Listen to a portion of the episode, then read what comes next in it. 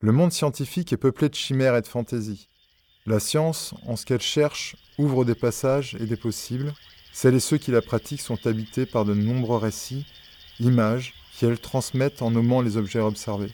Le nom des espèces, par exemple, ou encore des étoiles sont truffés d'anecdotes et d'histoires fabuleuses. La science, en ce qu'elle cherche, pousse l'exploration et ouvre des mondes nouveaux. Les artistes et scientifiques s'intéressent, de mon avis, aux mêmes objets. C'est l'observation qui en est faite qui est différente.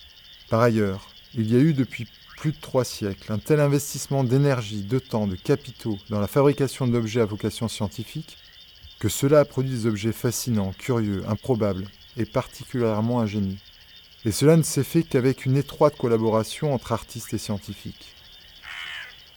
Dans le cas des muséums, la production d'objets à partir de restes d'êtres vivants est doublement extraordinaire, en ce sens qu'un nombre important de ces objets nous sont étrangers et exotiques et d'une ingéniosité prodigieuse, et d'autre part que les transformations qu'ils subissent par nos soins nous les emmènent avec une sophistication esthétique d'un grand raffinement.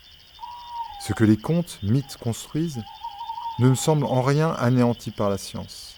Elle en épaissit simplement la teneur. Il y a toujours une part d'ombre réelle, une résistance au langage, une irréductibilité à une fonction, à une identité. Les mythes sont là pour nous le rappeler. Je suis fasciné par la diversité et la merveilleuse inventivité de ce que le vivant nous propose.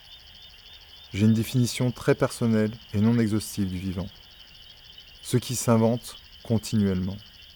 Que ce soit au travers d'une coquille d'escargot ou au travers d'une toile de poussin, je suis fasciné par la justesse et l'intelligence des formes, l'épaisseur de vie que ces deux objets transportent.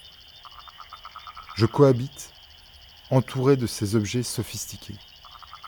Il me semble tout à fait normal qu'ils finissent par communiquer, qu'ils tissent entre eux des liens que je prononce alors, parfois inconsciemment. Je crois que ça a été une chance pour moi de rencontrer tout au long de ma carrière et de ma formation des personnes qui m'ont transmise leur manière d'observer, et avec cela, une manière de peupler et d'habiter le monde.